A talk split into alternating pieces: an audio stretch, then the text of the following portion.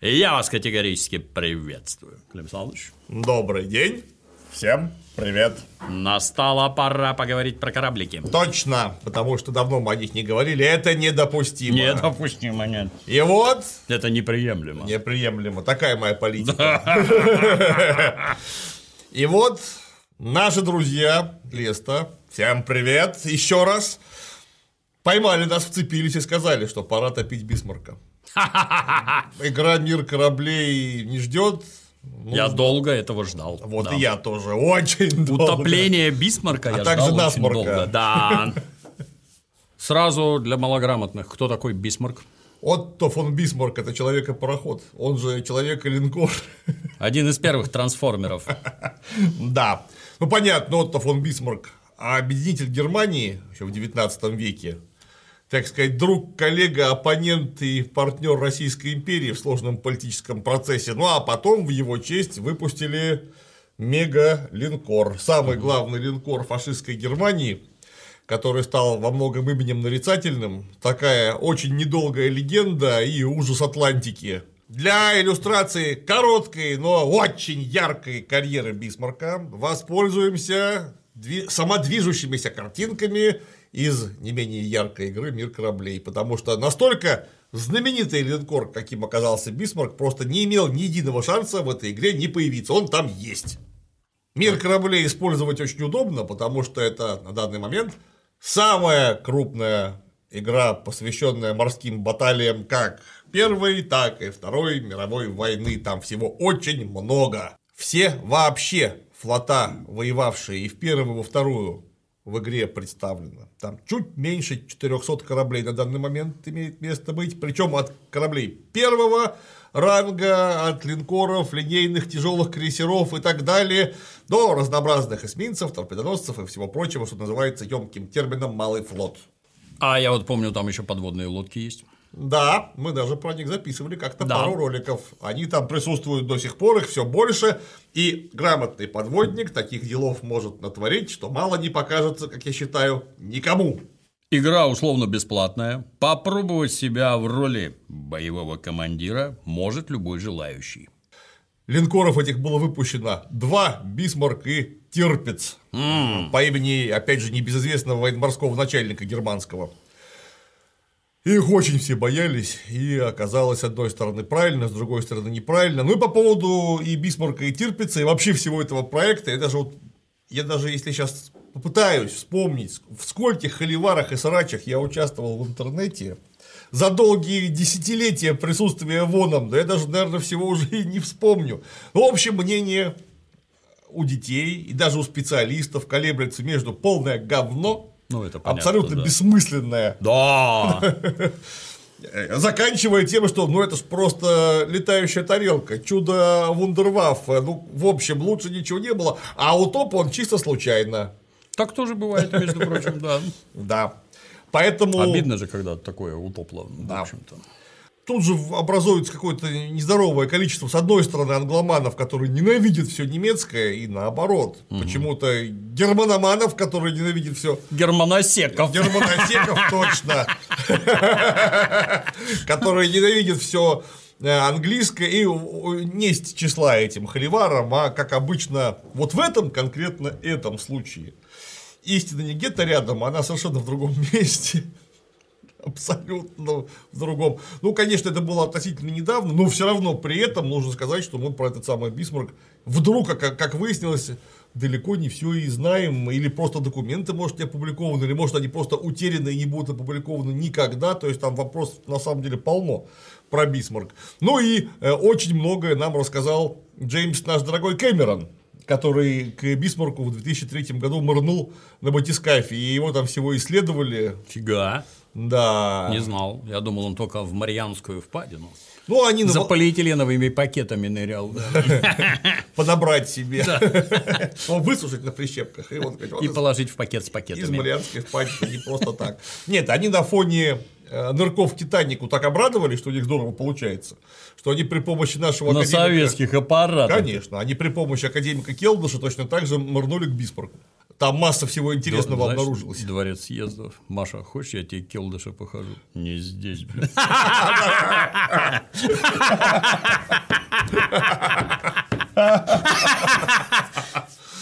Да. Масса всего Камерон плавал на нашем келдыше и спускался на наших аппаратах. Да, к ихнему Бисмарку. Да, да, да. А также к ихнему Титанику, собственно говоря. Здорово. Все, все на наших приборах было. И что там насмотрел? Что-нибудь интересное? Очень много интересного насмотрели, потому что ведь пока же его же в натуре-то не обследовали, невозможно было сказать, а что с ним случилось А он глубоко? порядком.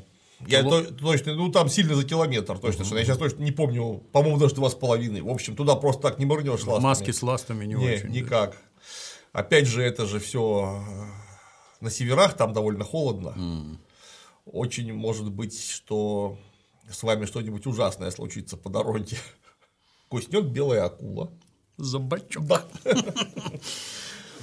Удивительная, конечно, машина э, с судьбой, которая вообще в момент создания не планировалась. То есть вообще он не должен был воевать так, как воевал, против тех, с кем он воевал. Ну и тут же нужно посмотреть на участников всего этого прекрасного процесса. И тут же вспомнить линейный крейсер Худ, красу и гордость, вообще красу и гордость английского ВМФ. И авианосец Аркройл, тоже английского ВМФ, которые оба два участвовали в пригнуснейшей операции Котопульта. Мы про нее а, беседовали, когда французов в Мерсель-Кибире и некоторых дру- других африканских портах англичане взяли и перетопили. Ну, чисто чтобы на всякий случай, чтобы немцам не достались. Вдруг чего. Портах, портах, порты и торты. Порты это другое. Я это понимаю, штаны. Да. Порты это в целом одежда, по старорусски говоря. Далеко не только Не только штаны? Да. Ну, это вообще целиком одежда вся. Как, а как же беспорточный, это Ну, значит голый. бесштанный. Голый. Изначально так. Странно. Вот блин. так вот. Да, так и, собственно, Мерсель Кибир. Мерсель Кибир, там присутствовал линейный крейсер Худ и Арк Ройл. И они буквально вот в одну калитку перетопили или очень сильно повредили почти все крупное, что там стояло. И вырвался наружу линкор типа Дюнкерк по фамилии Страсбург. Который не просто вырвался, а вырвался настолько ловко, что он выехал прямо на авианосец Арк Ройл. Ну, там дистанция была, когда я говорю прямо на авианосец Арк Ройл, не значит, что он, вот как мы с Дмитрием Юрьевичем, нет, там несколько километров была дистанция, что для его 330-миллиметровой артиллерии считаю, что в упор. То есть английский Целились через дуло. можно было целиться натурально через дуло, потому что это прямой выстрел без упреждений, без ничего. То есть английский авианосец мог бы того прямо там в течение нескольких минут буквально его бы просто порвали из линкорских пушек. Но французы почему-то вообще не стали в него стрелять. Что Это просто здорово. удивительно. Хотя англичане вообще не, не стеснялись. И потом, через некоторое время, не стеснялись, когда пытались добить Дюнкерк. Сам Дюнкерк они именно Дюнкерк добить не смогли, но взорвали около его борта сторожевик с грузом глубинных бомб, так что ее там 30 метров, 30 метров борта вы- вырвало просто. А он все равно его починили и отвели э, в итоге э, в Булонь. И там его уже в конце войны того, как и весь французский флот. Так вот, Страсбург участвовал в бою с Худом, и он же пощадил, по факту, я не знаю почему, почему французы не стали стрелять по Арк Ройялу, он пощадил, пощадил Арк Ройял. И в итоге Бисмарк утопил Худа, а Арк Ройял повредил Бисмарка своими самолетами настолько, что его смогли поймать. И вот тут-то конкретно мы как раз и попадаем в ту точку, для чего планировались не только линкоры типа Бисмарк, но и вообще все тяжелые корабли, которые были у Германии. Потому что воевали они в итоге с англичанами, а должны были с французами. Потому что их строили против французов, для французов и в расчете на четкое противодействие французскому военно-морскому флоту. Потому что, когда мы говорим о постройке кораблей вообще капитального класса, не только Бисмарка, хотя и Бисмарка, конечно, тоже, это ж или самый конец Версальской республики, или самое начало Третьего Рейха. Они друг друга, так сказать, чисто хронологически перетекают настолько плавненько, там, потому что, ну, речь про пару-тройку лет. там, конец там, 28, 29, 30, когда начали задумываться про возрождение флота. Ну и вот хоба 33 год Гитлер пришел к власти, и в 1934 году стали думать над постройкой и начали вообще подготовку постройки э, Бисмарка. В это время ну, если мы говорим про конец Версальской республики, вообще ни у кого вот в здравом соображении в Германии не хватило бы, чтобы ну, даже думать ссориться с англичанами. Ну, потому что, во-первых, это ничем хорошим точно не кончится. Потому что у них флот, флот такого размера, что наказанные в Версале немцы, ну, у них просто не было шансов построить равного флота даже приблизительно. Угу. Дорого. Да, и никаких шансов вообще, потому что если мы говорим про даже еще начало Третьего Рейха, у них не было самое главное рурских заводов. То есть тяжелые, например, тяжелую артиллерию строить было негде. То есть нужно было сначала строить, где строить тяжелую артиллерию, что, конечно, бы все сразу заметили, типа, а что это вы тут делаете? Немедленно прекратите. А во-вторых, да, очень долго, дорого, и пока вы строите что-нибудь, англичане построят что-нибудь такое, что вам придется вот это все обнулять и строить заново что-то. То есть немцы отстали в смысле гонки вооружения от англичан навсегда фактически. А вот французы это те, кто их обидел по-настоящему. Прям вот по-настоящему обидел, потому что унизили Германию, кто в Первой мировой? Именно французы, это ужасно. Эти компьенские переговоры, они им помнили. Потом, где-то, как там, когда с э, Францией разобрались э, в сухопутных сражениях, где-то добыли вагончик тот самый, где подписывали э, перемирие Компьенское, и заставили французов подписывать в этом же вагончике перемирие, так-то, если что. Злопамятные это, смотри. Да. И главная угроза, естественно, исходила от французов. Угу. Потому что французы чисто дипломатически ставили палки в колеса германской дипломатии. И именно французы не допустили Вашингтон в 1922 году, 21-22 году для подписания военно-морского соглашения в Вашингтоне. Они же блокировали их э, присутствие в Лондоне для заключения лондонского военно-морского соглашения в 1930 Ну, там примерно то же самое, что в Вашингтоне, там та же самая большая пятерка собиралась Э, естественно, Великобритания, США, Франция, Италия, Япония, то есть пять великих флотов в мире. А немцев туда, опять же, по французской инициативе не пустили даже на порог. То есть никаких вам вообще, вы вообще не сторона договора, вы никто. Вы виноваты за Первую мировую и наказаны будете пожизненно. Ну, как мы помним, они, по-моему, в 2015 году только расплатились репарациями. Обалдеть. Или в 2013, сейчас точно не помню. Ну, короче говоря, сто лет платили. Отлично получилось у немцев. Просто ну, замечательно. Выступили, да. Выступили на все деньги. Сейчас опять хотят выступить, я вижу. Вот. Не, ну а так, с другой стороны, французы могли бы проиграть. Так бы французы сто лет платили. И самое главное, что было? Нужно было сделать рейдеры, которые могут, э, во-первых, легко заправляться, чиниться и так далее в собственных базах в Германии и перекрывать э, возможности Франции к атлантическому судоходству. Во-первых, а во-вторых, они должны обладать таким запасом хода, чтобы они могли легко через Гибралтар, конечно же, нейтральный, потому что с англичанами никто не собирался ссориться, заскакивать в Твердиземное море и нарушать э, переброску войск из Северной Африки угу. чтобы французы из Алжира, из своих колоний не могли перебросить войска э, в Европу. Ну или обратно, например, их отвести ни в коем случае. То есть корабли должны быть мореходные, мощные, гарантированно сильнее любого французского корабля. Причем сначала, как мы помним, мы опять же говорили, когда рассуждали о рейдерстве графа фон Шпе, нельзя было строить корабль, который хотя бы теоретически мог бы представлять какую-то угрозу Кому-то поэтому сначала строили так называемые броненосцы, которые так и назывались броненосцы, потому что броненосцы-то, именно броненосцы, немцам строить было можно. И поэтому тип Deutschland, то есть там и Deutschland, и граф фон Шпей и так далее, они назывались броненосцы, панцершифы. Хотя мы отлично понимаем, что никакие это были не броненосцы вообще. Но немцы были наказаны, потому что им можно было строить только вашингтонские так называемые крейсера, то есть 10 тысяч э, стандартных тонн водоизмещения. Угу. И поэтому, да, конечно, Дойчленды немножко дело превзошли, но вроде как никто не заметил. На полшишечки. Да, они были двухбашенные, шестиорудийные, с 280 стандартной немецкой артиллерии, опять же, больше 280 пушек, 280 миллиметров пушки строить им запретили категорически. Можно было строить 12 дюймов, 305 миллиметров, несколько штук для береговых батарей. Угу. На море даже 12 дюймов нельзя было. 11 можно, 12 ни в коем случае. Все. Наказаны.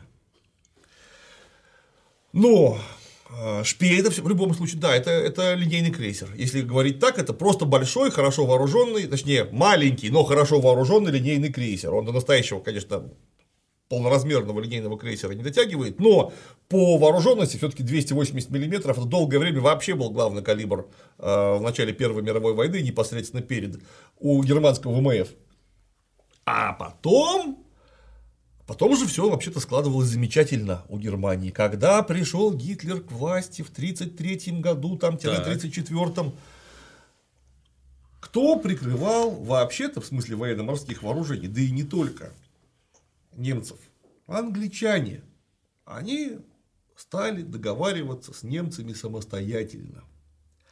Потому что самое главное, Франция в это время, вот это опять же э, выпадает из внимания совершенно, когда смотрят на линкор Бисмарк. Когда смотришь на линкор Бисмарк, нужно посмотреть на Мориса Тореза и Леона Блюма знаменитых социалистов или прямо коммунистов Франции, потому что Франция едва не стала социалистической. То есть там все шло к тому, что вот-вот прямо сейчас э, будет государственный переворот, и вслед за ним революция полноценная. Потому что социалистические идеи, естественно, учитывая пример Советского Союза, пользовались грандиозной популярностью. Почему? Потому что Великая депрессия. Потому что все в такой жопе оказались, что словами не описать. А почему-то очень большая страна, совсем недавний политический партнер, то есть бывшая Российская империя, и там почему-то даже намека нет на какую-то великую депрессию, а наоборот. Там почему-то все вот это, вот так вот, по 13, по 13,5% экономического роста в год. Соответственно, всем хотелось поехать работать в Советский Союз. Не у всех получалось, но как-то сильно хотелось. А еще сильнее хотелось сделать так же. И вполне естественно, с одной стороны были социалисты и коммунисты, а с другой стороны были фашисты французские. Там были свои аксион франце, это были настоящие, матерые, стопроцентные нацисты. Безо всяких там этих самых. Прекрасно. И дело шло к гражданской войне.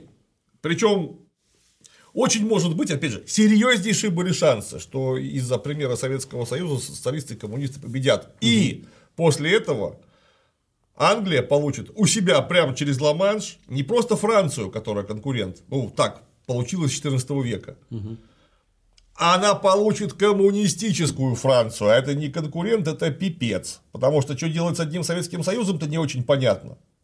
Это во-первых. Во-вторых, резко коммунизировавшаяся Франция, да хорошо, там хотя бы социал-демократы к власти придут, даже к чертовой матери не коммунисты.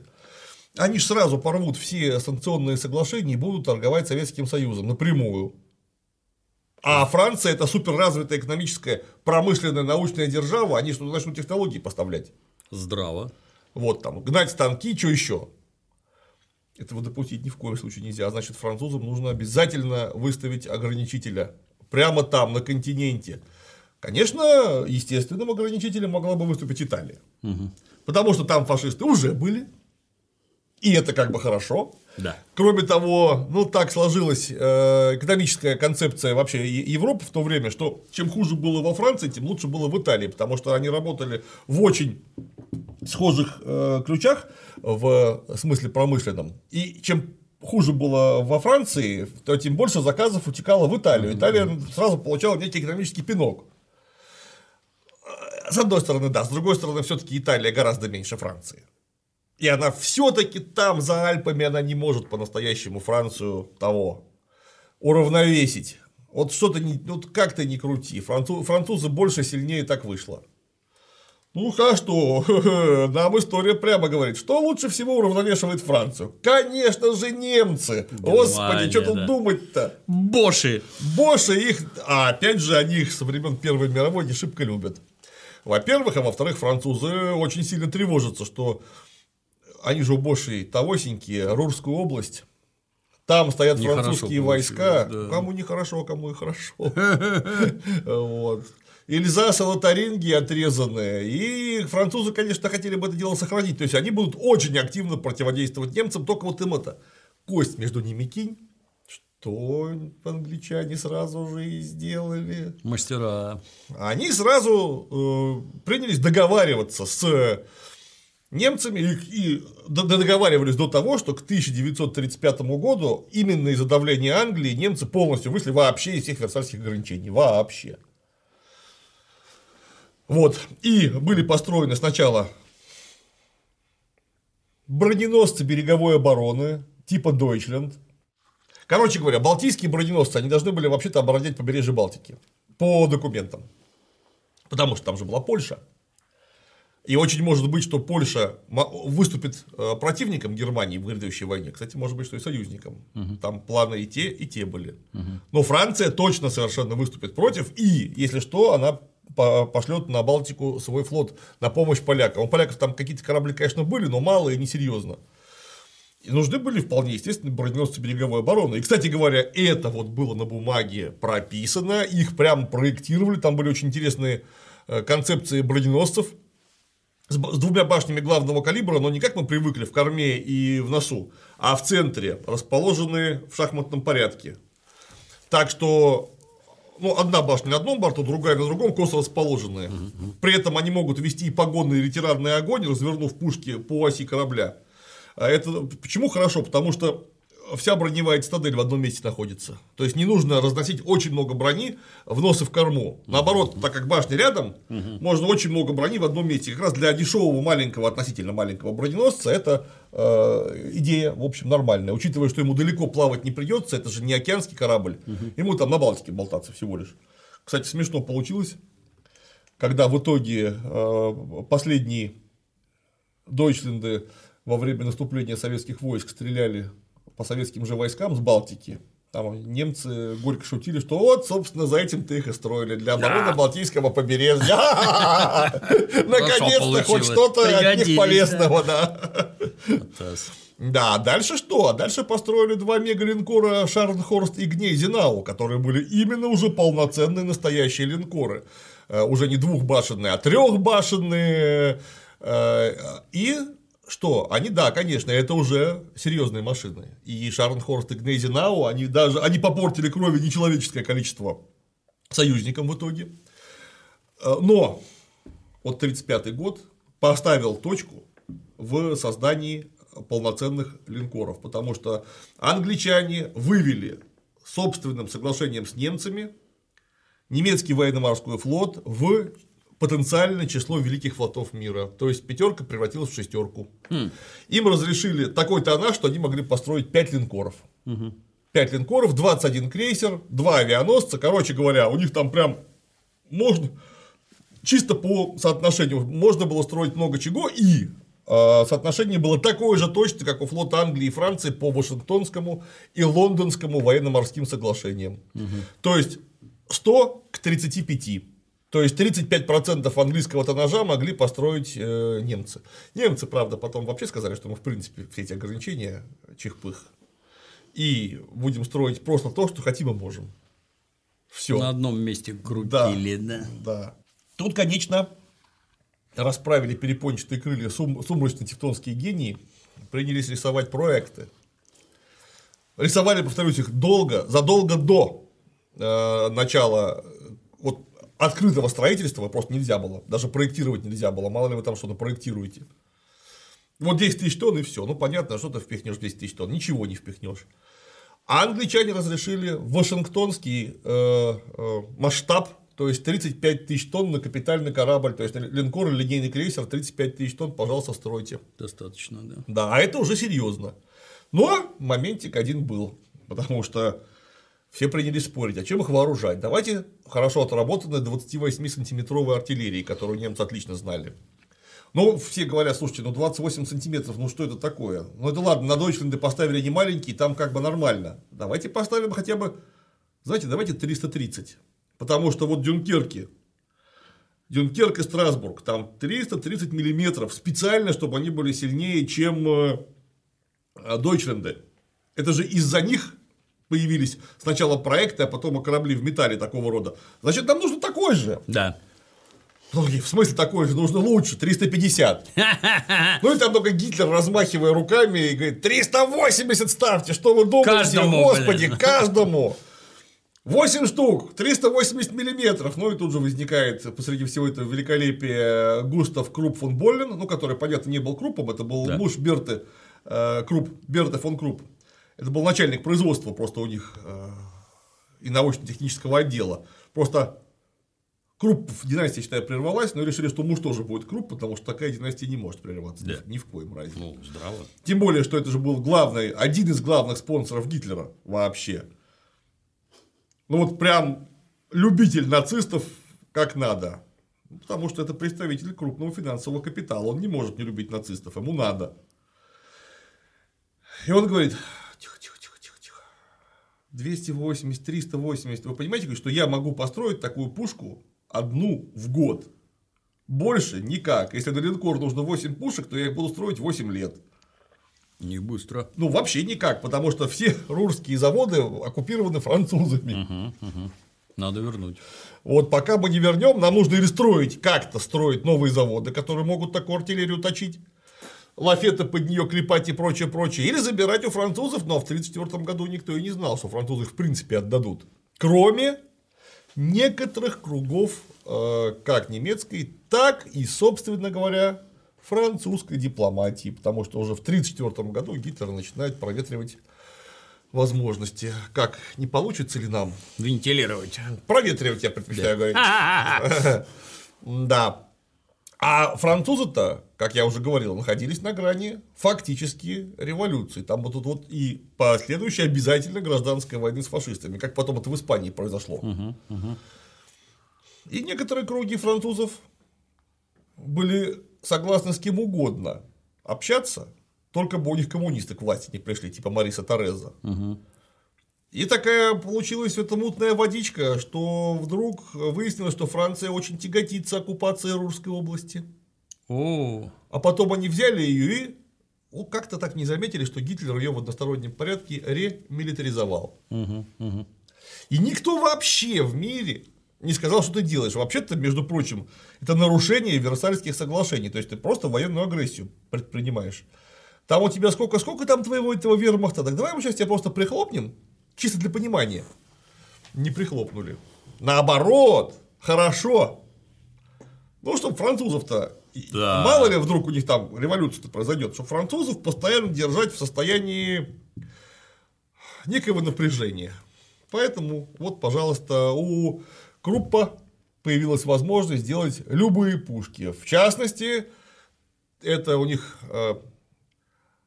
Ахдрайзи, этот самый сантиметр шиф-каноны, то есть 38, сантим- 38 сантиметровая пушка, Корабельная. корабельная пушка шиф-каноны образца какого-то там 36-го что ли года, сейчас точно не помню.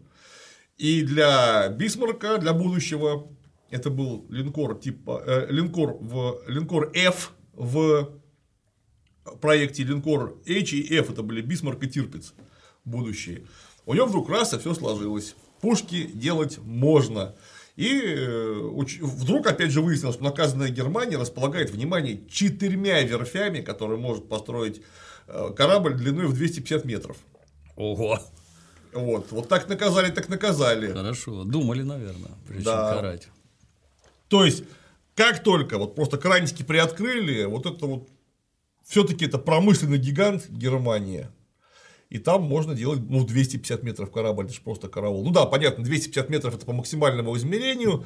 Э, Между этими самыми параллелями у них получалось 241-242 метра у этих кораблей. Но все равно это очень, очень, очень много. Но две верфи были заняты. Например, э, военно-морская верфь в Киле э, государственная была занята постройкой то ли Шартхорст, то ли Гнезина, сейчас не помню точно. Зато был Блобунфос, э, отлично живущий, существующий и вкусно пахнущий по сей день. И на верфи Бломунфос заложили, собственно, Бисмарка. Тут, конечно, моментик один есть. Когда мы говорим про линкоры Первой мировой войны и линкоры Второй мировой войны, вот во время Первой мировой войны прогресс шел быстро. И линкоры устаревали неверо- с невероятной скоростью. То есть вот его спустили на воду, а через год ты понимаешь, что он какой-то уже не очень. Не то, да. А вот тут-то прогресс шел с такой скоростью, что линкоры устаревали еще на бумаге. То есть его только начнут рисовать, а уже выясняется, что нужно все-все-все перерисовывать вообще. Потому что, ну никак, потому что за это время что-то обязательно произойдет. То есть, во-первых, а, технический прогресс, то есть какие-то старые машины на него уже ставить стыдно. Угу. Потому что товарищ с той стороны поставит что-нибудь такое, что вам бы надо заложиться на это. Пушки, орудия, размеры, броня, все приходилось перерисовывать. И я даже сейчас боюсь соврать, сколько раз Бисмарк перечерчивали. То есть то, что было выдано в начале, еще в секретный заказ, этот 35 тысяч тонный корабль, угу. который теоретически можно впихнуть в вашингтонские масштабы, то, что потом реально разрешили англичане в 1935 году, и то, что получилось в итоге, это три большие разницы. Потому что получился корабль с нормальным водоизмещением в 42 тысячи тонн вместо 35. То есть на 7, на 7 тысяч больше, чем Неплохо. планета. Ну, опять же, 35. Его даже проектировали в такой секретности, что вот справочники, которые я видел, угу. того времени, даже когда Бисмарк уже все, он реально плавал, его испытывали и прочее, прочее, все были уверены, что он 35 тысяч тонн. То есть это нигде ни, ни на миллиметр не обманули немцы. Ну, очевидно, в глаза-то не бросается. Ну, а, ну так-то ты его и не определишь. Да. А они никому ничего не рассказывали. И более того, спускали дым в глаза настолько здорово, что все думали, что они честные немцы, хорошие, а они не совсем. Все думали, что они хорошие. А они вот на какие. Тут, конечно, моментик один был такой, который нужно упомянуть. Немцы не специально его сделали настолько больше. Они просто все, что э, запланировали и придумали такого замечательного, они в стандартный размер 35 тысяч тонн просто не могли впихать. Никак. Там и то Бисмарк пришлось лишить части брони, то есть 20 миллиметров, должен был главный бронепоезд быть 350 миллиметров, стал 320, то есть его на 30 миллиметров урезали бронепоезд. Серьезно. Вот, то есть у него по факту даже меньше, чем у Шарнхорста броня главная была. И то они никуда вообще не влезали. Причем, заметьте, немцы, несмотря на то, что они вот уже все уже, они уже раз, а, а, в одностороннем порядке денонсировали все Версальские соглашения, они строили корабль вот по всем показателям так, чтобы не взбесить англичан. То есть до последнего этот корабль не планировался как антианглийский вообще. То есть все что угодно, только не раз... англичан, чтобы не разозлить никак. Да там даже сам Гитлер, он регулярно говорил, знаете, что тормозите стройку к чертовой матери, вдруг англичане расстроятся. Нет, он, он... С них, он с них нацистский пример брал. Да. Это вообще был естественный союзник для да. Германии. И так оно и получалось-то по всему выходило, что англичане это естественный союзник фашистов. Они вели себя так, и так политическая ситуация складывалась, что вообще-то нужно лупить французов вместе. Для начала, а потом посмотрим. Хм. Что характерно, кстати говоря, когда мы будем говорить уже о прям начале э, Второй мировой войны или времени непосредственно перед началом Второй мировой войны, было, конечно, спущено в главные штабы распоряжение о начале планирования войны против Англии. Угадай, на какой год она планировалась? 40-й? 45-й. 45-й. Да. То есть, с англичанами намеревались разбираться категорически после того, как разберутся и с французами, и советскими, ну, а потом уже можно с англичанами. На материке важнее. Да, то есть к тому времени там должны были быть построены новые линкоры, которые даже больше Бисмарка. То есть флот должен был быть нарощен так, что он сможет бодаться с английским на равных. И там уже, конечно, гремели литавры нового Ютланда, что сейчас мы вот их точно порвем. Вот теперь, теперь точно порвем, набело. Но что-то пошло не так. Опять. Опять что-то. Вообще никакого Ютланда. Не получилось что-то у немцев в этот раз совсем флот нарастить. А, но ты вдумайся, что до 45 года вообще-то никто не думал воевать с Англией. Рассчитывали, реально рассчитывали на ее дружественный нейтралитет. Не говоря уж там про какие-то эти самые враждебные поползновения. Санкции. Тем не менее, Бисмарк стали строить. И это, конечно, было чудо техники. Вот безо всяких, э, вообще всяких. Потому что на него поставили очень хорошее, основательное, добротное немецкое бронирование, какое, какое оно было испытано в Ютландском сражении. Поняли, что вот немецкая броня – это хорошо. Все эти ваши штучки э, дальнеокеанские с бронированием по принципу все или ничего, когда в центре могучая бронированная цитадель, мягкий нос, мягкая корма, вот это вообще не годится совсем. Это может быть у вас где-нибудь в Тихом океане, тогда туда еще попади доедь до Тихого океана. Да. А вот для нас здесь нужно совсем другое. То есть, пускай броня будет тонкая, но она будет в просто во всех местах, куда теоретически можно ее вставить. И самое главное, что у вас идет бронепояс а, по носу на очень большую длину и по корме на очень большую длину. Понятно, что она не удержит снаряд главного калибра. Угу. Может быть, даже если с небольшой дистанции среднего-то калибра не удержит, но она удержит совершенно другое. Она удержит нос. То есть нос у корабля, ну вот нам кажется, что вот, ну, а там метров 60 конструкционной стали, которая испытывает бешеные поперечные нагрузки при маневрах и так далее. Его просто может волной помять учитывая, какая там дикая масса прет против, против волны, э, и там 140-150 тысяч лошадиных сил вертят эти винты. И скорость, прошу прощения, у Бисмарка должна была быть 30 узлов. Быстро, блин, по воде-то. Да. да, то есть там чуть меньше 60 км в час. Вот. И вот эта броня, она будет нос держать и корму держать. То есть, если что, его просто не оторвет. Ни снарядом, ни торпедой. Да, дырка будет, но он сам останется. Угу. А там дальше немецкие системы борьбы за живучесть, там откачки воды, контрзатопления так здорово были поставлены, что эта лишняя дырка не сыграет вообще ничего. Подумаешь. Здорово. И у них это был один из самых бронированных линкоров вообще. В мире корабля есть такая фича, можно посмотреть бронирование. Когда корабль находится в порту, включаешь подсветку, и все тебе бронепояса, подводные, надводные, вспомогательные, все можно рассмотреть, все подсвечивается. Вот они чудеса компьютерных технологий. При этом, чтобы это все ездило по-человечески, они туда поставили самые совершенные котлы, которые только можно, которые на э, перегретом пару работают. На высочайших э, температурах пара. Прямоточные котлы, там с таким бешеным КПД, что их можно просто элементарно раза в полтора делать меньше, чем обычные котлы на средних параметрах пара. То есть при, ну при этом немцы что сделали? Они взяли и специально не стали их делать меньше. Они их сделали огромные котлы, чтобы они были просто тупо надежные. И оказалось, что они были абсолютно правы, потому что до самого последнего у Бисмарка ничего не происходило с ходовой. Угу. То есть он утоп с абсолютно исправными машинами. Блин. При этом Тут опять же моментик, потому что такого рода котлы уже были отработаны, причем давно.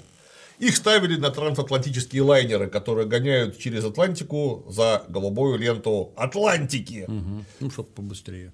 Да, вот, например, ну не знаю, по-моему, из крупных кораблей первый был э, Нормандия, знаменитая. Угу. французская, которая там была чемпионом некоторое время. Вот она была с такими котлами. Такие же котлы поставили немцы на пассажирский Шарлотхорст. У них был свой круизный лайнер, который в Японию плавал. Вот они там такие же котлы поставили. Он был отработан такой котел. Угу, Понятно, угу. что у французов он был своего типа, у немцев своего типа, но все э, прекрасненько понимали, кстати говоря, я регулярно слышу, что немцы этого не понимали, мне очень странно почему, что у пассажирского корабля режим работы совсем не такой, как у военного, потому что пассажирский корабль имеет план, вот он и ползет себе. Вот он ползет, план да. посмотрел, значит, там вентиля все выкрутили в нужную сторону, и все.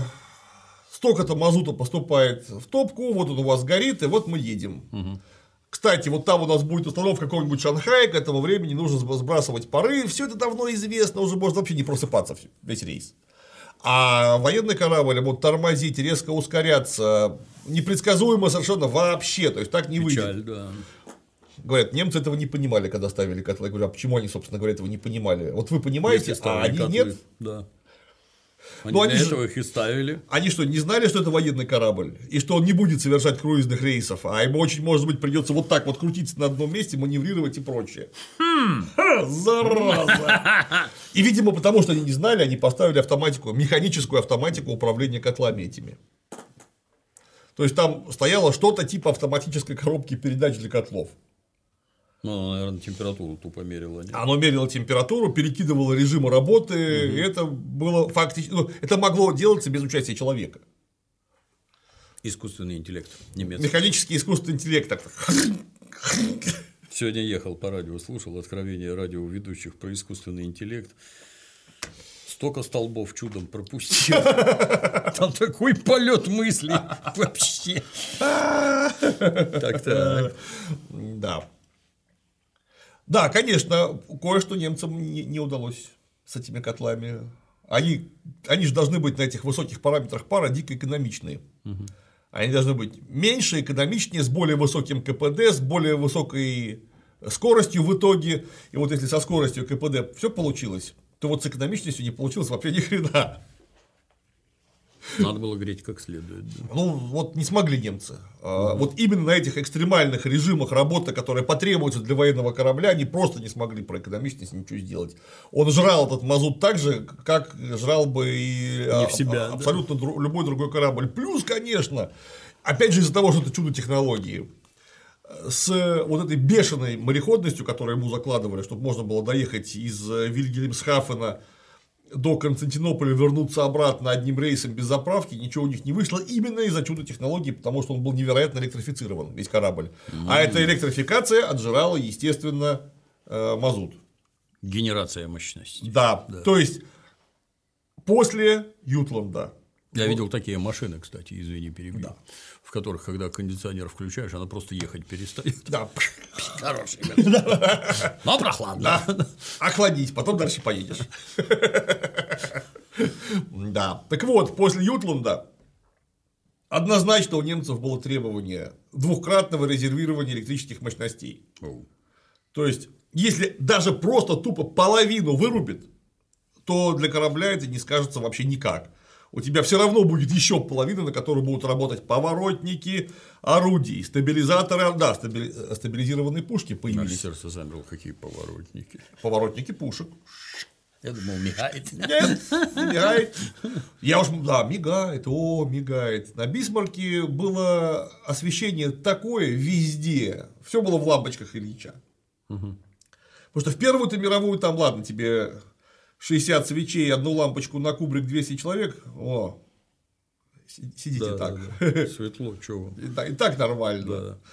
А тут нет, все было освещено, все все, вообще все, что можно было, где жили люди, была вентиляция проведена, чтобы были приличные условия обитания. Угу. И кондиционеры как раз стояли, почему я вспомнил. Mm, причем, это тоже, да. Причем кондиционеры стояли, э, понятно, на главном боевом посту они стояли, они стояли на главном артиллерийском посту. Штурманские посты все были кондиционированы словом.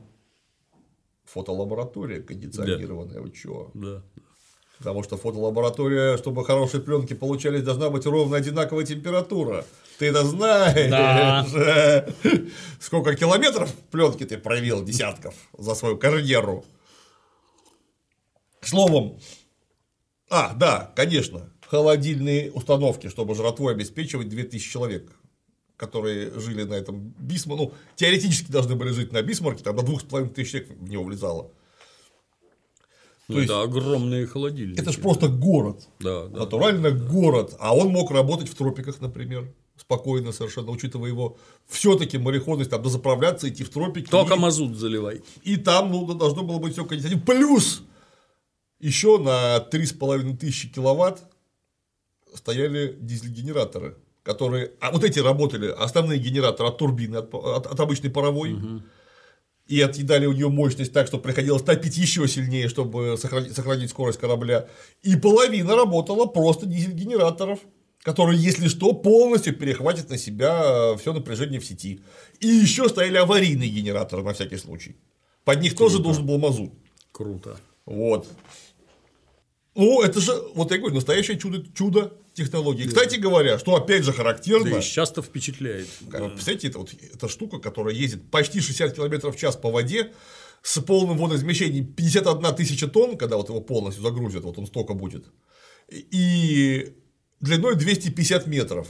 Вот это, вот это все с кондиционерами, ваннами, вот это, и при этом это может стрелять, топить, губить Да, радары там стояли. Очень по тем временам хорошие немецкие радары, которые были лучше английских и одновременно хуже. В чем выражалось? Ну, потому что английский радар очень хороший. Он идеально определял направление там. Там ошибка была в до, в- до полуградуса вообще. Но ни х- при этом английский радар ни хрена не мог понять, на каком он расстоянии находится. Вот, там какая-то погрешность что-то безумная была. То есть по английскому радару невозможно было стрельбу осуществлять в то время вообще никак. Зато он точно говорил: вот э, что-то там светится, вот, пожалуйте. Что-то черненькое белеется. Забелело что-то черненькое, извольте обратить внимание. Ну, там тут же по радио поговорили, свой чужой не работает, понятно, немцы. А у немцев, Получи, фашист. да, а у немцев на 25 километров погрешность была по радару на расстоянии в 70 метров. Ого. Вот, то есть они до 70 метров по радару определяли дистанцию. Но зато а, по углу расстояние, по-моему, за 3 градуса была ошибка. То есть надо какой дистанции он понятно, а вот где именно ни хрена непонятно. И поэтому все равно нужно в дальномер смотреть. Чтобы, то есть, да, э, дистанцию при помощи радиодальномера, причем чем ближе, тем лучше при помощи радара, они могли определять. А вот направление только визуально. Поэтому ни у англичан, ни у немцев в этом отношении не было какого-то чуда оружия. Они были в примерном паритете, и, конечно же, когда начиналась пальба, все эти радары очень быстро ломались от собственной отдачи. Там все эти лампы начинали трястись, и контакты шли одним местом, и все ломалось. Да, я помню, у меня батя был радиолюбитель. Все эти, ну, это все на дому изготавливалось. Шасси, к которому уже все приделывалось, оно все всегда было на пружинках. Всегда. Да, ну, однако я так подозреваю, что при выстреле 380 миллиметровой пушки, а то еще и не одной, шасси не очень помогали. Тряслось еще лучше. помню. Да, что характерно, перед э, сражением с Худом у Бисмарка радар был не в, не в порядке. То есть он работал, но не в штатном режиме, там что-то паяли, чинили, он не выдавал того, что должен был выдавать. Но, Я- однако, это мы забегаем вперед. И обкладывали лампы мокрыми И тряпками. матом. Да. Шайсе! Кацендрек! Так вот, помимо 380 миллиметровой артиллерии, нужно же еще кое-что. И туда поставили вспомогательную противоминную артиллерию 15-сантиметровую, 150 миллиметрового калибра. Неплохо. Тут, конечно, моментик, потому что мы-то научены великолепными американскими примерами э, линкоров типа Айова, всякая North Carolina и так далее, South Dakota, ну, относительно новый. Там должен быть универсальный калибр, который является одновременно зениткой и противоминным калибром. 127 мм, ну там 130, в общем, примерно так. Он и очень далеко бьет в зенитном режиме, то есть там можно прямо там за 10 километров самолеты встречать. Только их Неплохо. это Неплохо. зенитным радаром обнаружило, они все-таки высоко идут, их легче обнаружить, чем корабль. И прям туда вот устаю давай класть Осколочными. осколочными. Там, там были очень сложные тактики постановки этого крупнокалиберного заградительного баража, через который нужно было или вообще не лететь, или ломать строй, чтобы пролететь по-человечески, так, чтобы они все вместе не могли к кораблю подойти. И при этом, если все эти пушки, они довольно скорострельные, кстати, 127 миллиметров, там если поставить э, хорошие, э, хорошую автоматику на, на- на тренированных матросиков, они бьют с огромной скоростью. Но опять же, по самолету малоскорострельную пушку прибегать бессмысленно. Да. И вот если эти пушки направить, например, на атакующий эсминец, вот эти 127 миллиметров, они должны его вообще разобрать. Тоже мало не покажется. Как выяснилось, нет. Как выяснилось, эти 120-130 миллиметров калибр вообще современный эсминец тормозить не в состоянии. Маловато будет. да. Маловато, потому что эсминец, он тоже уже далеко не Первой мировой войны эсминец. Да даже и конца Первой мировой войны случаи есть, когда эсминцы прорывались через не- заградительный линко- э, огонь какого-то линкора, а через эскадренный заградительный огонь из, Ого. из этого противоминного универсального калибра. Прорывались и вот, например, бой в заливе Лейте, это на Тихом океане, там, когда эскадра Куриты пропустила американские эсминцы, по-моему, на 3 километра. Они все вместе не могли с ними ничего сделать. Обалдеть. Вот они, конечно, на- навтыкали в эти эсминцы, там попаданий было ужасное количество, но они в конце концов крейсер один торпедировали. Ловко. Вот, то есть ничего с ними оказалось не сделать, с этим 127 миллиметровым калибром. Поэтому 150. Правда, тут же нужно сказать, что и 150 не помогает. То есть, в таком деле, да? То есть эти 150, 155, 152 миллиметра современные эсминцы тоже очень плохо тормозили. Хотя, казалось бы, это на 30 миллиметров больше, чем 120. Ой -ой -ой да, да, да, да. То есть по ним там нужно было 203 или главным калибром шарашить по эсминцам так, чтобы их гарантированно тормознуть. Ну, а вариантов не было, потому что у немцев просто не существовало физически пушки универсального калибра. Вот у них не было и все.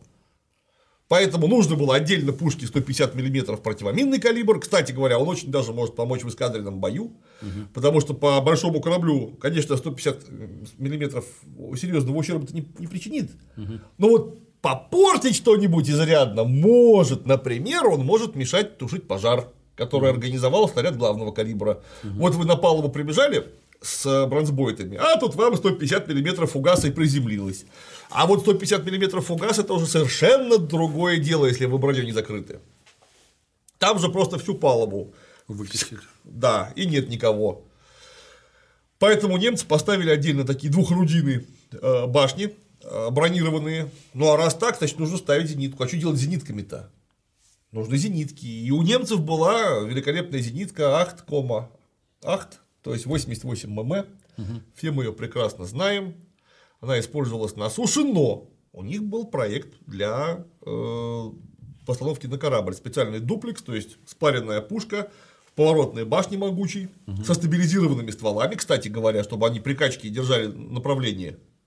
Круто. Одна проблема, 88 миллиметров для моря это вообще ни о чем. Потому что 8... Маловато. Маловато! Будет, да? Потому что все-таки эти зенитки можно использовать и придется использовать против эсминцев или торпедных катеров. А 88 против корабля это вообще ни о чем просто, поэтому нужно больше. И разработали 105-миллиметровые орудия, которые полностью повторяли автоматику этих самых Ахт-Ком-Ахт. Угу. То есть 88-миллиметровых на таких же башнях, это были в самом деле очень крутые пушки, просто невероятно. Это вот как вот говорят, вот закрывающие технологии.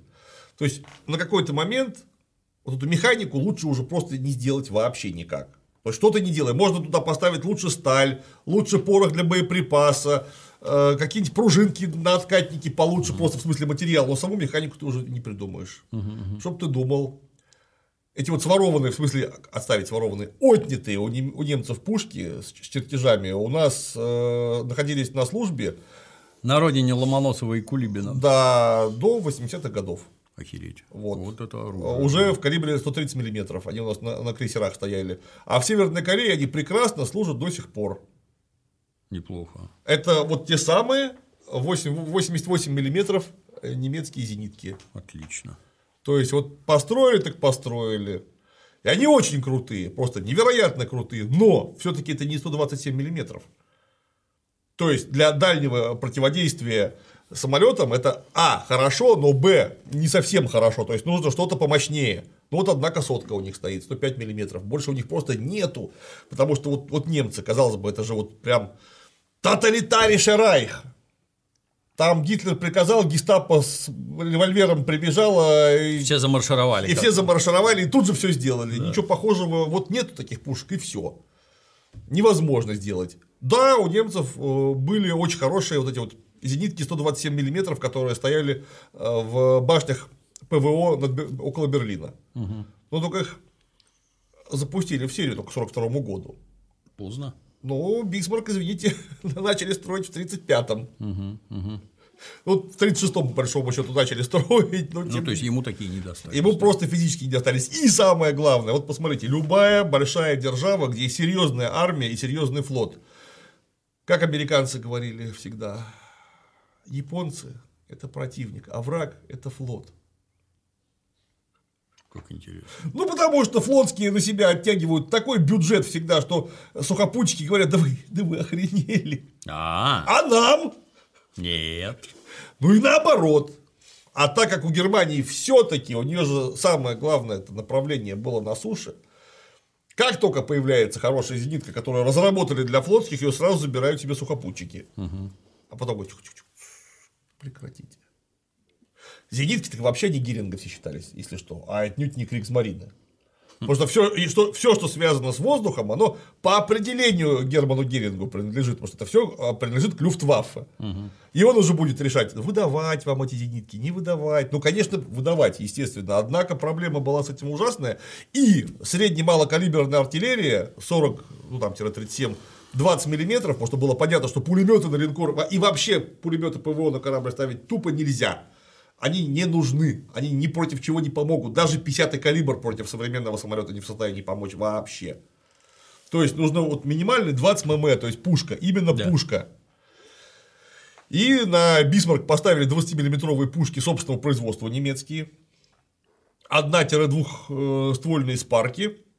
А, Причем, опять же, они были очень хороши, но они были хуже швейцарских эрликонов.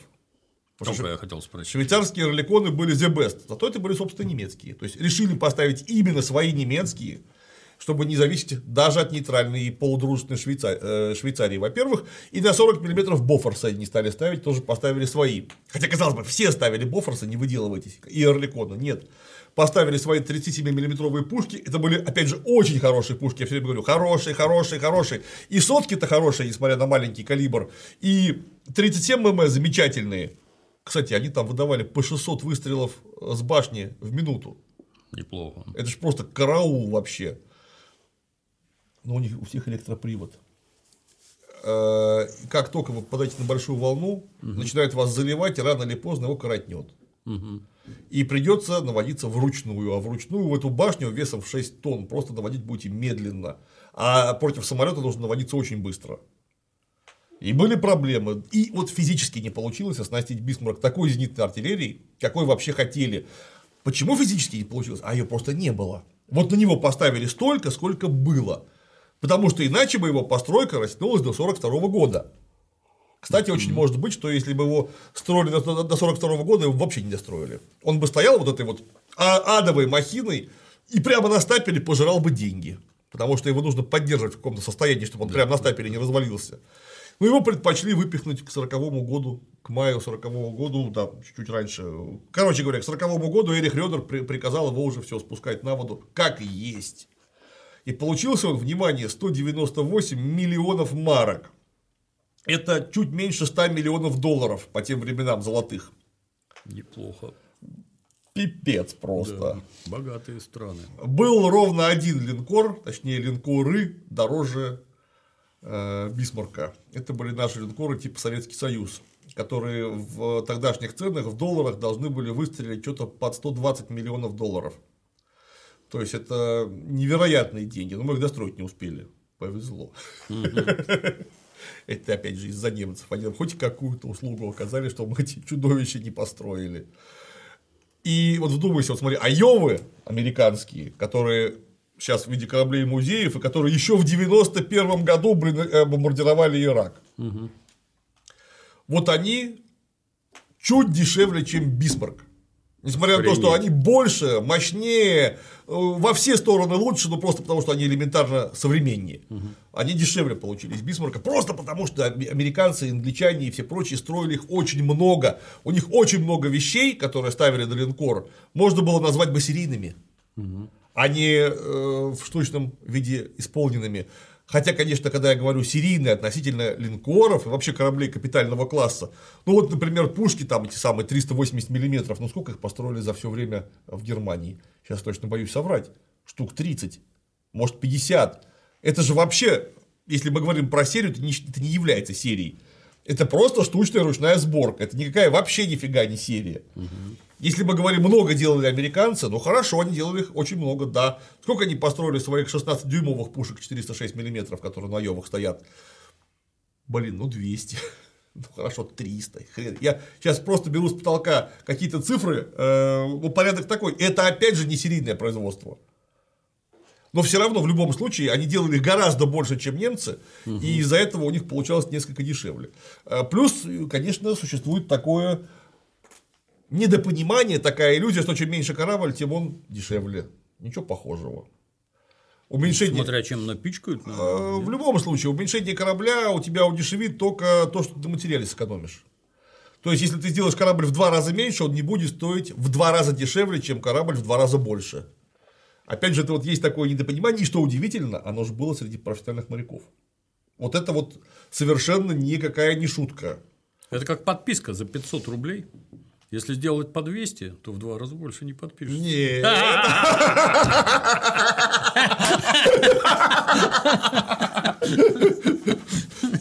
Еще и проклянут. Почему 200? Да. Бесплатно надо. Да, да, да, да. Вот. Так же и с линкором. Что вы, давайте делать. Выдумщики. Давайте по-большому делать. Да, ну и вот спустили его на воду. Пришла внучка Отто фон Бисмарка, разбила об него шампанского. И Гитлер там это там, 22, 44. поорал смешно, как обычно.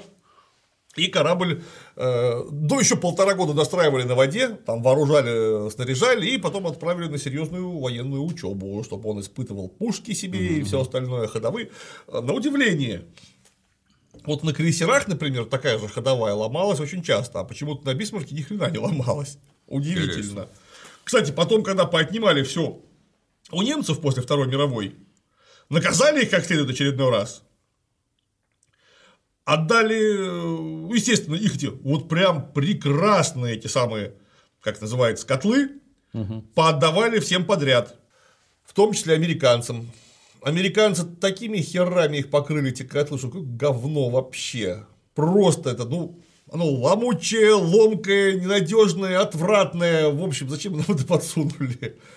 А французы забрали себе и прям говорили, ну, персик, хороший немецкий машина, котел, так работает, так работает, ничего не ломается. А что американцам не понравилось? Я думаю, что это э, традиции использования той или иной техники, потому что у европейцев она одна, у, американцев другая, они просто не умели ее использовать. Ну, использовать научитесь, мануал прочтите Да, для начала, а потом используйте. Ну, хотя, конечно, с котлами я даже вот не представляю себе, как вообще можно научиться этой дрянью пользоваться. Там же такие давления, там 30 атмосфер, такой там квадратный сантиметр давит. Ё-моё, это же это же просто караул, там что-нибудь не так, оно рванет, и ты полетишь как дохлый аллигатор с озера Титикака куда-нибудь, понимаешь, вот. И вот, однако, традиция использования паровых машин была такая гигантская, что, ну, вдумайтесь, пароход фактически, ну, теплоход худ, который вообще конца Первой мировой, он ходил быстрее, чем дизельный Дойчленд. Причем заметно быстрее. И Репалс, и Ренаун, э, просто огромные эти вот старые линейные крейсера ходили на пару быстрее, чем на дизелях. Корабли заметно меньшего размера при этом. И, естественно, более легкие. Еще не поняли тогда, как надо. Да. Ну и вот Бисмарк такой прекрасный. И Бисмарк это когда говорят, что это линкор, это не линкор, это боевая система. Потому что подо все немецкие корабли немцы разрабатывали не корабль, они разрабатывали боевую систему. Там заранее в море отправлялись просто рыболовецкие суда, якобы, на которых стояли приборы контроля погоды, которые постоянно сообщали, какая погода, где. Заодно они могли внимательно посмотреть, а кто это мимо них плывет, и настучать. Хорошо. Заранее высылались в районы, а тоже якобы мирные суда обеспечения, с которых можно было очень быстро что-нибудь перегрузить на рейдер. Вот, например, даже были специальные танкеры, специальные постройки, которые были по всем параметрам, обычный мирный танкер или сухогруз, неважно. Но он был специальной постройки, там, с усиленными конструкционными элементами. Вот только что говорили про графа фон Шпее, там же с ним было знаменитое судное обеспечение Альтмарк, с которым так нехорошо потом в Норвегии получилось, так что аж Норвегию потом немцам захватить пришлось. Это специально построенное судно, это не случайный сухогруз. И вот их тоже засылали заранее в места развертывания, где можно было подскочить, скинуть, например, пленных, забрать снарядов, подзаправиться и дальше. Это все разрабатывалось вместе. Кстати говоря, вот эта вот сеть э, рыболовецких якобы судов разведчиков англичане не могли до 1944 года выщемить. А как ты вот за каждым будешь крейсер посылать, что ли? Ну вот как? Никак, их очень много. А они обеспечивают тебе и фактические погодные условия где угодно, и фактически могут настучать, где идет конвой, например, или отдельный боевой корабль, или, например, подводная лодка промелькнула, и тут же все сообщат. Да. Но вот до мая 41 года Бисмарк был в учениях, а потом раз, и уже же война идет. Причем война какая-то странная, потому что почему-то англичане против. Вот так вышло, что англичане почему-то против немцев. Да что ж такое-то? Вы же все сделали буквально, чтобы это было не так, чтобы вместе бить сначала французов, потом советских. Потому что мы же хорошие, мы же буржуинские все. Нет, ничего не получилось. И пришлось выступать Бисмарку в рейдерство, причем против того флота, против которого он никогда не строился, против английского флота. Но уже, конечно, были прецеденты э, очень такие э, благостные для немцев, потому что, во-первых, это знаменитый поход Шарнхорста и Гнейзенау, когда они авианосец утопили английский Глориус. Причем там это был один из самых длинных снайперов, в смысле дальнобойных снайперских выстрелов в военно-морской истории из пороховой пушки с 22 километров. По-моему, Шарнхорст э, угодил в Глориус так, да, что он того. Вот это механика, блин. Вот, это прямо нереальные э, просто выстрелы. Что-то похоже англичане. Это ж какой там угол-то корабля, сколько он там занимает. Это, это ж Или как, как дуга это как как в спичную Да, головку да, да. попасть. Вот возьмите спичную головку у себя в большой комнате, положите около стеночки и возьмите дротик от дартса и кидайте в эту самую спичную головку. Вот это примерно так же. Обалдеть. Это при том, что спичная головка еще не двигается, а корабль будет. Что это нам прилетело? Да, что это красиво 20. сжахнуло Да, за 22 22. км. Э, Автор другого такого же мега длинного выстрела это наш любимый британский линкор Warspite. Он там на Средиземном море там в кого-то из итальянцев, если не ошибаюсь, шарахнул тоже с такой дистанции и тоже удачно попал. Так что с одного выстрела сражение кончилось, итальянцы просто отвернули и сказали, нам хватит. Ну вас нахер. Да, что-то не то. Screw you guys. Да, I'm I'm going going home. home. Или как это по-итальянски будет звучать. Да. Э, Норвегию захватили, опять же, э, с обеспечением действий кораблей прекрасно. А уж что сделали из рейдерства Дойчлендов, один из которых был граф фон Шпе, когда они за один выход, там граф фон Шпей 7 кораблей, если не ошибаюсь, утопил, сам, сам Дойчленд 10 кораблей утопил. Короче говоря, там около 200 тысяч тонн э, водоизмещения за э, одно рейдерство того Вот это на дно да. пошло. Так и а Бисмарк это такая штука, которая, во-первых, она адски быстрая, 30 узлов, а во-вторых, его топить нечем. То есть любой конвой, как только появится такой линкор, он тебе все эти легкие крейсера конвоя, он их просто помножит на ноль. Скорее всего, они просто убегут, кстати. Да, во Потому, избежание. потому что с таким драться это бессмысленно. С криками «Screw you Да, guys». да, да, да, да. Ну а дальше судам конвоя, которые это же просто лоханки, э, там, гражданские, мобилизованные, неважно, они хорошо, если 15-18 узлов дают. Так это значит просто всем стоять, все встали, все ценное на борт, все неценное за борт, вы на шлюпке, Кингстон открыли, я поехал дальше. Потому что а что с ним делать? вот, да. Когда появлялся Тирпиц, который сильно Бисмарка пережил, ну это же был просто кошмар всегда.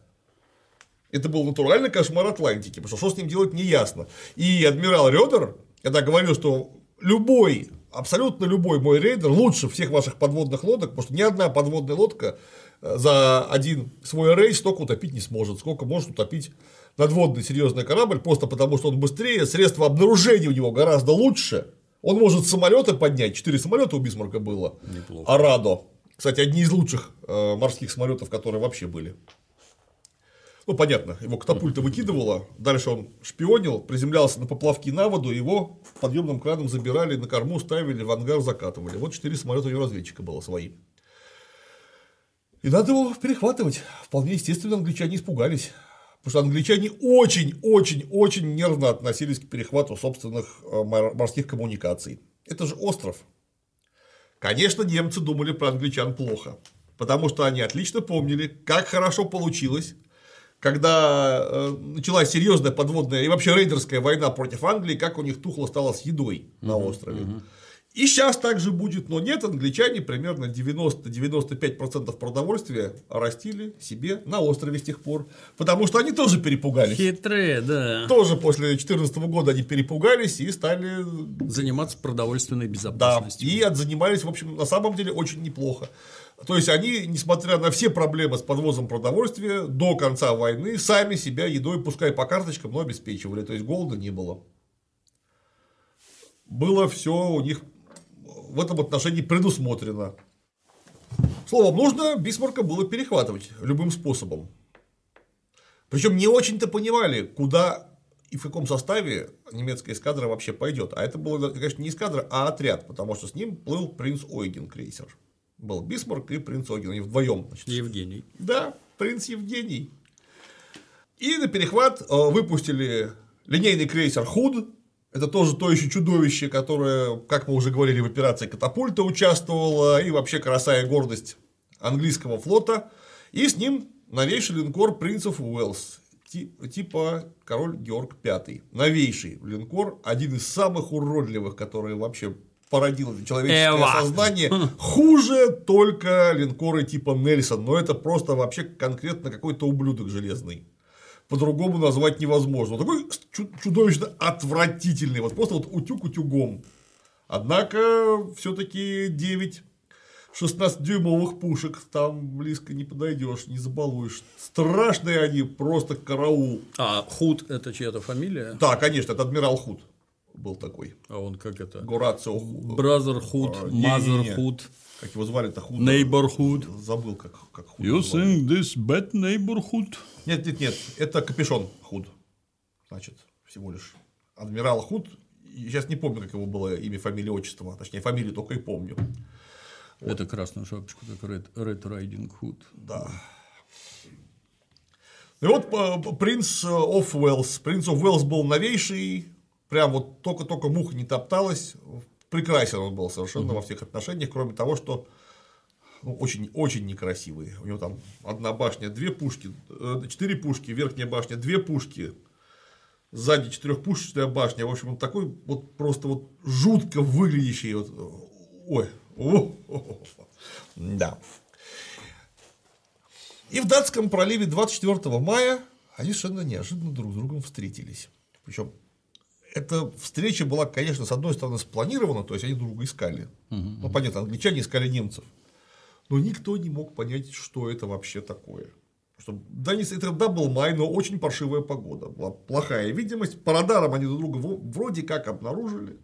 И с дальномерного поста наблюдатели э, Бисмарка сообщили, что головным идет точно совершенно тяжелый крейсер Эксетер. А никакой вовсе не худ.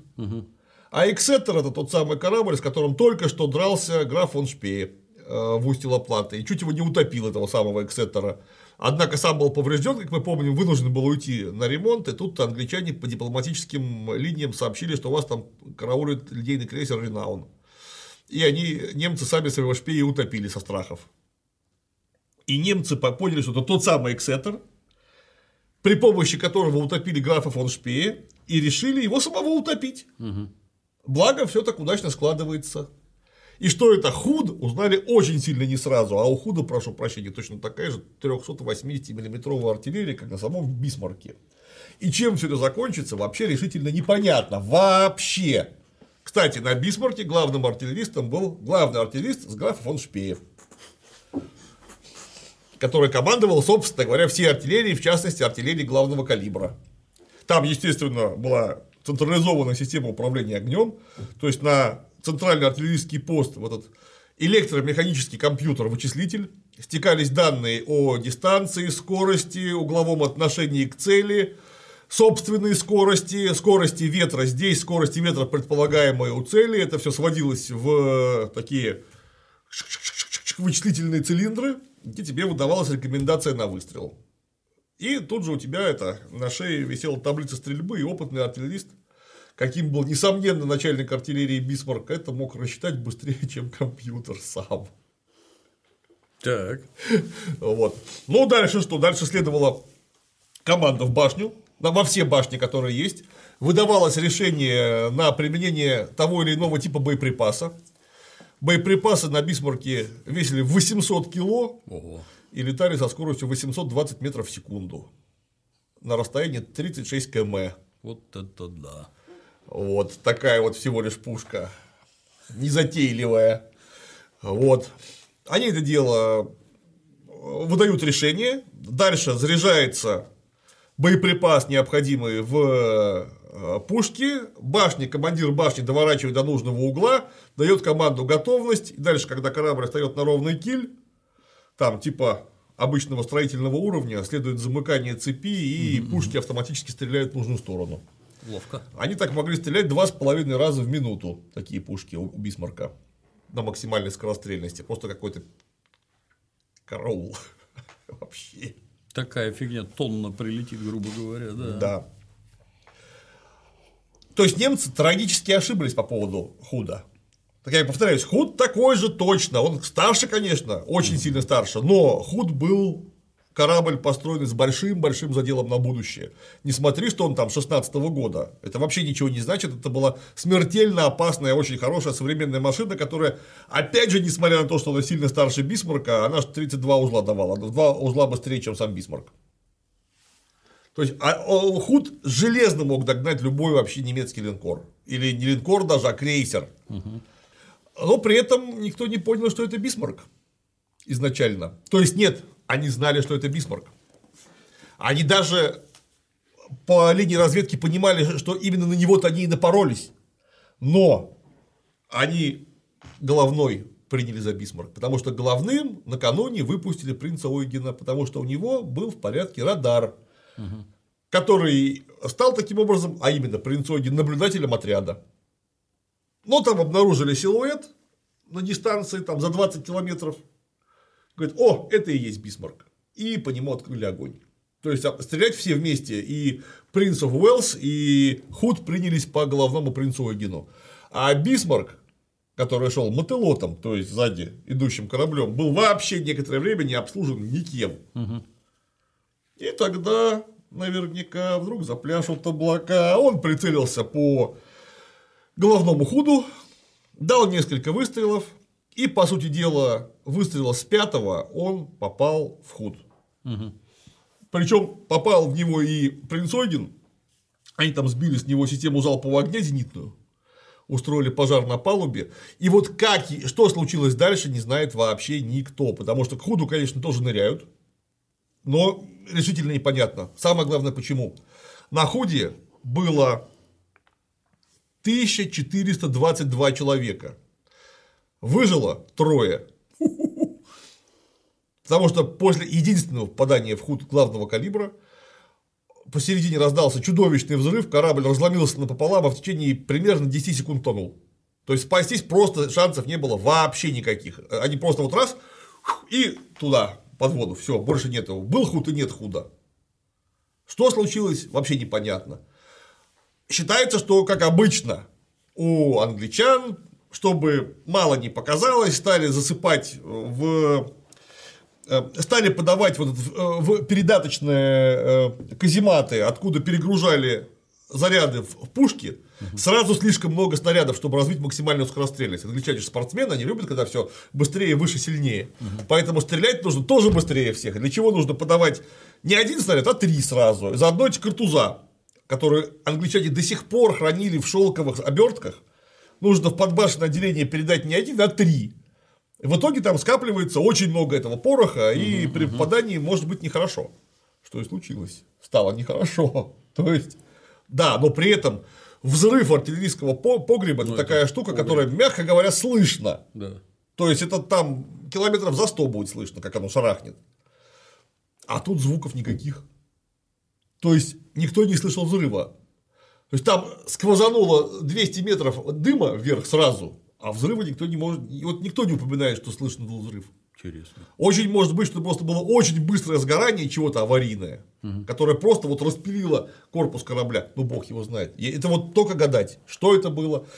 Выживший Мичман, младший офицер, говорит, что взорвался пор- пороховой погреб. Но он Мичман, он, он же просто маленький.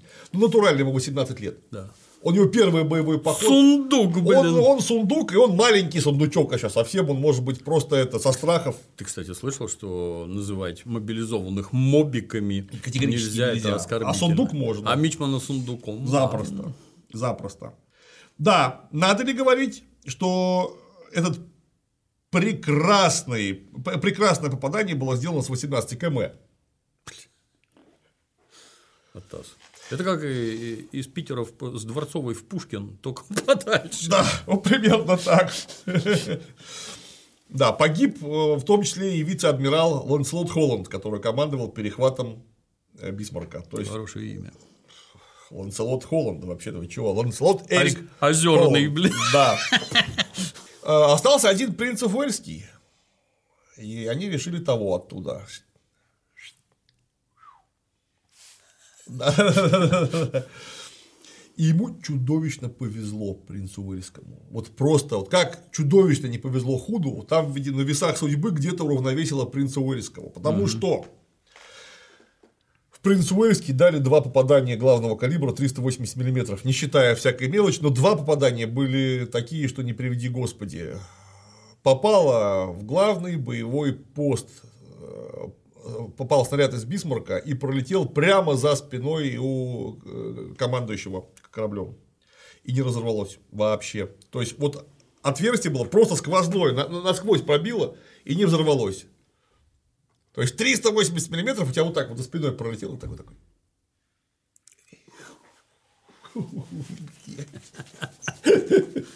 Тут, кстати, все, я в том числе англичан постоянно ругаю за слабохарактерность, потому что после Ютланда стали ставить э, закрывашки на центральном боевом посту, ну, то есть перебор, все эти самые борта. 76-85 миллиметров, ну какая-то такая штука, которую точно не пробьет легким калибром и осколками, но она вообще не спасет ни от 203, ни, естественно, от 380. А имелось в виду что? Что там, если даже 300 поставь, если туда 350-380 вдарит, вас всех убьет. Поэтому что 300-миллиметровая броня, что 70-миллиметровая броня, один фиг. Но если она будет 70-миллиметровая, очень может быть, что взрыватель не успеет взвестись.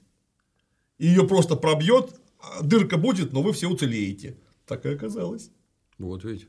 Но вообще-то 70 миллиметров мог успеть взрыватель взвестись. А если бы это фугасный прилетел, у которого взрыватель на касание срабатывает? Да. Они бы там все в фарш превратились. То есть раз и просто нету командира. Свезло. Но это им свезло сразу. А когда они приехали обратно домой в Росайт, по-моему, они в Росайте базировались, сейчас бо- боюсь соврать, выяснилось, что свезло им по-настоящему, потому что 380 миллиметров просквозило главный бронепояс и упало прямо в отделении за э, котельным.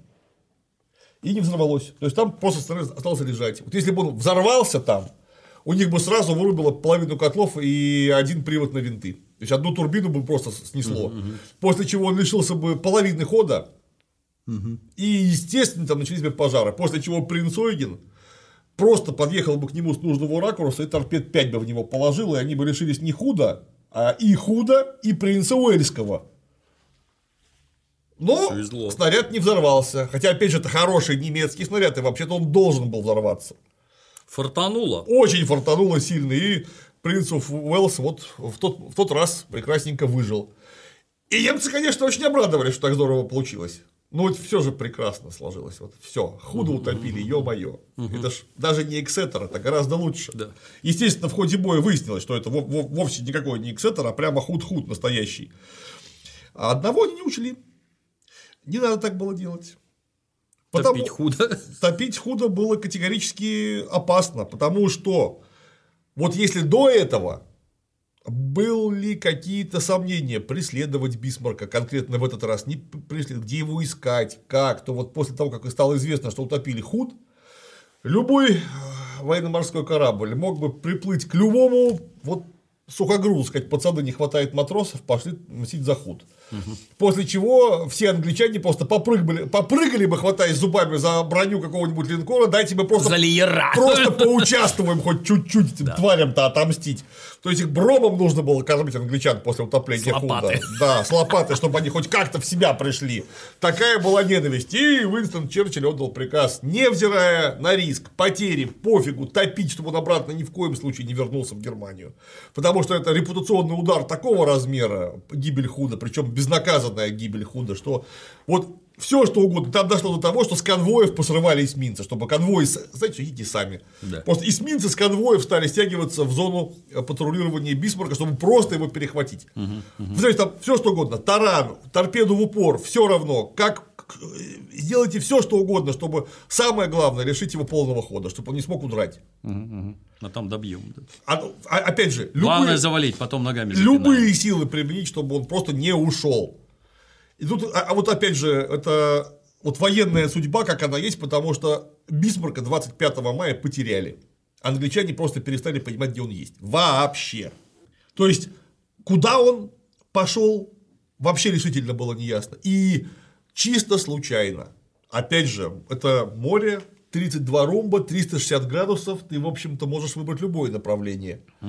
Чисто случайно авианосец Арк Роял, тот самый, который не потопил в свое время, хотя имел полную возможность, э, тип Дюнкерк, вот он повернул в нужную сторону и выпустил свои э, торпедоносцы Swordfish, которые, Рыба-меч. да, которые абсолютно случайно напоролись на Бисмарк. Бля. Они просто его взяли и увидели. Хотя а он мог выпустить их в другую сторону совершенно. Это было, это да, было да. что называется, равновозможно.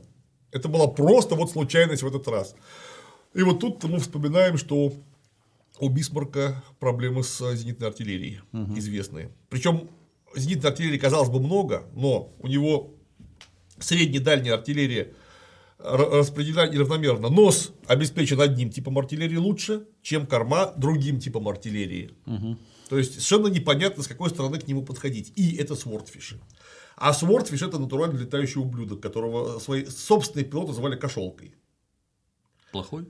Ну, это откровенно устаревшее говно, то есть это биплан. Очень тихоходный биплан, который просто вот ну ни о чем. Это, это Первая мировая война. Он у- что торпедоносец, таких просто не бывает уже в это время торпедоносцев. Но у него есть один большой плюс, он же минус, он же плюс. У него максимальная скорость атаки 90 узлов, то есть там чуть больше 160 км в час. Таких самолетов в это время просто уже не было вообще. И все взрыватели, во-первых, а во-вторых, э, все эти самые прицелы на упреждение не были рассчитаны на такой самолет. Потому что Дементий обычно быстрее ездит. Конечно, да. Вон у Бисмарка, у него же фактически сухопутные зенитки стоят. А немецкие сухопутные войска при помощи своих зениток, они что? Они МиГ- МиГ-3 сбивали. Или какой-нибудь там пикирующий бомбардировщик, какой-нибудь там Маран французский. То есть что-то, что очень быстро летает. И все э, прицелы на упреждение выставляются именно на скоростную цель. И они просто, не- Бисмарк не мог попасть вообще в эти свортфиши. Они в него стреляли, а попасть никак не могли. Потому что вот они стреляют, и просто перед ним взрывы или задние взрывы происходят, потому что упреждение непонятное. Его на глаз не взять. Тем более, что настолько медленная мишень, как Swordfish, опыта борьбы с ней нету. Ни у кого вообще. И просто вот один из Swordfish сумел прорваться через сильнейший зенитный огонь и уложил ему торпеду, от которой Бисмарк практически увернулся, но лучше бы не уворачивался. Лучше бы они в Мидель получили бы эту самую торпеду, где вот такие противоторпедные були и огромный бронепояс. Они получили его четко в корму, а именно в руль. И винты. Нет, винты были не затронуты, а, Ну, то вот, а- а вот руль да. заклинило. И это была главная проблема ходовой, э, вообще всей ходовой системы Бисмарка. Он практически не поворачивался на винтах. То есть, когда один винт в одну сторону крутится, другой в другую. У него делалась настолько аховая маневренность, ну почти никакая. И вот взрыв, зак... главное, не оторвал руль, он его заклинил. И он заклинил его на циркуляции. Его пытались оторвать хоть как-то, там вообще-то были предусмотрены подрывные заряды, да, чтобы его э, снести, но почему-то они то ли не сработали, то ли адмирал Лютьенс приказал их не трогать, ну черт его знает, вот неизвестно. Его пытались как-то растормозить, но при наличии заклинившего руля винтами парировать вот эту самую штуку было Вообще вообще невозможно. Он просто встал на циркуляцию и не мог никуда деться. Ну и, конечно, сразу сообщили, так вон там Бисмарк. Все сюда. Все сюда принца Ойгена услали, и Бисмарк остался в одиночестве. Бля. Вот, они отбили Гитлеру телеграмму, папа Гитлер, до свидания, делаем все, что можем, но, скорее всего, мы не сможем вообще ничего сделать, нас потопят. Третий рейх, прощай. Да, Гитлер сказал, бывайте их тиандры. Ой, ой. Как же вы достали. Да, да. мы про вас сильно думаем. Вы там держитесь, хорошего настроения. А, Ну и адмирал Тови 27 мая пригнал туда корабль Родни и, собственно, Кинг Джордж V. Родни – это чудовище типа Нельсон, там 406-миллиметровая артиллерия стоит. Ну, Кинг Джордж V там тоже там 356-миллиметровые снаряды, а, плюс тяжелый крейсер Дорсетшир, и вот там его давай ловить. А он ничего сделать не может вообще. Но тем не менее, артиллерийский бой был просто чудовищный. Э, в Бисмарк попало 400 снарядов. 400 снарядов. Это просто какой-то караул. Там считалось меньше, но по факту э, среднего и крупного калибра, то есть 150, 356, 406 миллиметров, до 400 снарядов в него влетело. То есть там снесло все, что вообще можно было снести в принципе. Однако что-то немцы до конца отстреливались. Фашисты бились как вот. львы, ты смотри, а. И самое главное, что корабль не утонул. Вот ведь. То есть его не смогли утопить. Немцы открыли сами Кингстоны, когда у них исчерпались возможности к сопротивлению. Вот это э, Камерон нырял и выяснил, что были открыты именно Кингстоны, а ничего ничего летального, собственно говоря, с самим кораблем не случилось. Он просто угу. больше не мог сопротивляться и, и утоп. Угу, угу. А где это географически?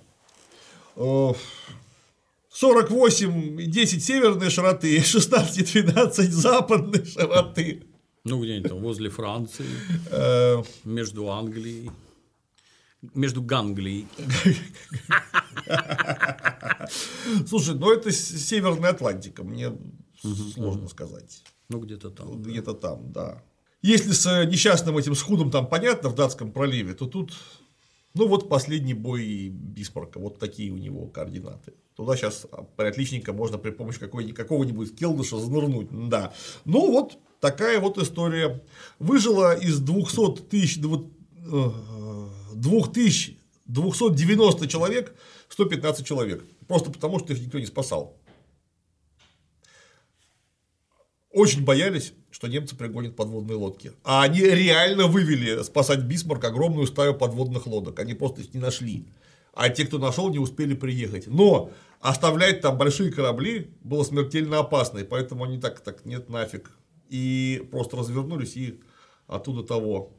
Потом там прибыл уже, ну, э, часть людей, безусловно, спасли англичане, один, одну партию спас немецкий эсминец, но в основном люди, которые могли бы спастись из-за угрозы подводных лодок, в общем, все замерзли там или перетопли. Угу. Вот осталось вот буквально 115, 115 человек. Опасная профессия, блин. Вот.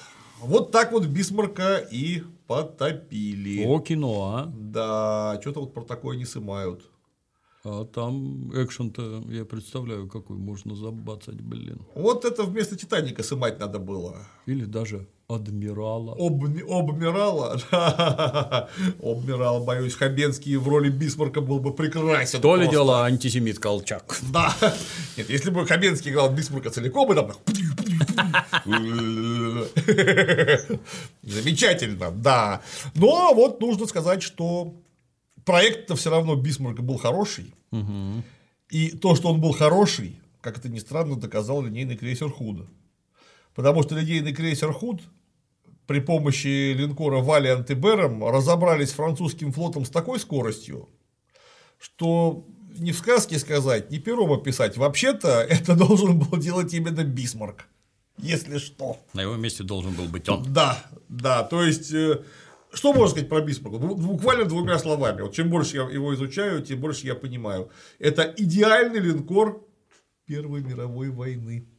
Отстали чуток. Это потому, что не отстали чуток, а потому, что все готовятся к предыдущей войне. Всегда вообще. И если худ это просто линейный крейсер Первой мировой, оттуда родом, то вот, учитывая весь опыт Первой мировой, построили Бисмарк, который оказался идеальным линкором Первой мировой. А вот идеальные линкоры Второй мировой смогли построить только к 44-му, 45-му, а если мы говорим про англичан, то еще и к 46-му году, которые построили идеальный линкор Венгард, который был вот просто лишен всех недостатков, которые были у линкоров. Состоял из одних войны. достоинств. Да, и даже некоторые новые появились достоинства. Возросли. Да, ну и, конечно, пожалуйста, Айова, э, Миссури, Нью-Джерси, вот, собственно говоря, типа Айова, это идеальные линкоры американские. Но для этого нужно было пройти всю войну, чтобы понять, а вообще с чем мы будем иметь дело. Придумать, предугадать и предусмотреть это было просто нельзя. Тем более, что на каждую страну, в том числе на немцев, накладывались физические ограничения. Вот, например, нет зениток, и все, откуда вы их возьмете? Вот у вас будут зенитки ровно такие, какие мы вам поставим. Вот сдали Рурскую область, а не сдали бы, не было бы никакого Бисмарка, потому что просто для него не смогли бы построить пушек. Для всех, кто хочет принять участие в эпических морских сражениях, есть игра «Мир кораблей». Можно попробовать выйти в бой, понадеявшись, что противником у тебя окажется именно худ, и попробовать его из Бисмарка все так же ловко с 18 километров утопить. Как говорит, можем повторить, повторите. А другие корабли из перечисленных выше присутствуют? Конечно. Там вам тебе, пожалуйте, и Принц оф Уэльс, и Худ, и авианосец Арк Роял. Конечно, эти придурочные торпедоносцы Swordfish там тоже есть. Когда вернетесь домой, в обязательном порядке затвер... И придете в себя. Вытрите пот После ушанкой. замечательного Да. рассказа. Вытрите пот ушанкой, тогда затвердите полученный материал на практике в игре «Мир кораблей». Только так. Благо игра совершенно бесплатная, ну а ссылка на нее, как всегда, под роликом. Вот такая история. Круто. Как одно к другому привязано и какие адские вообще события. Круто. Спасибо. Стараемся. Ой, Александрович, да. На сегодня все.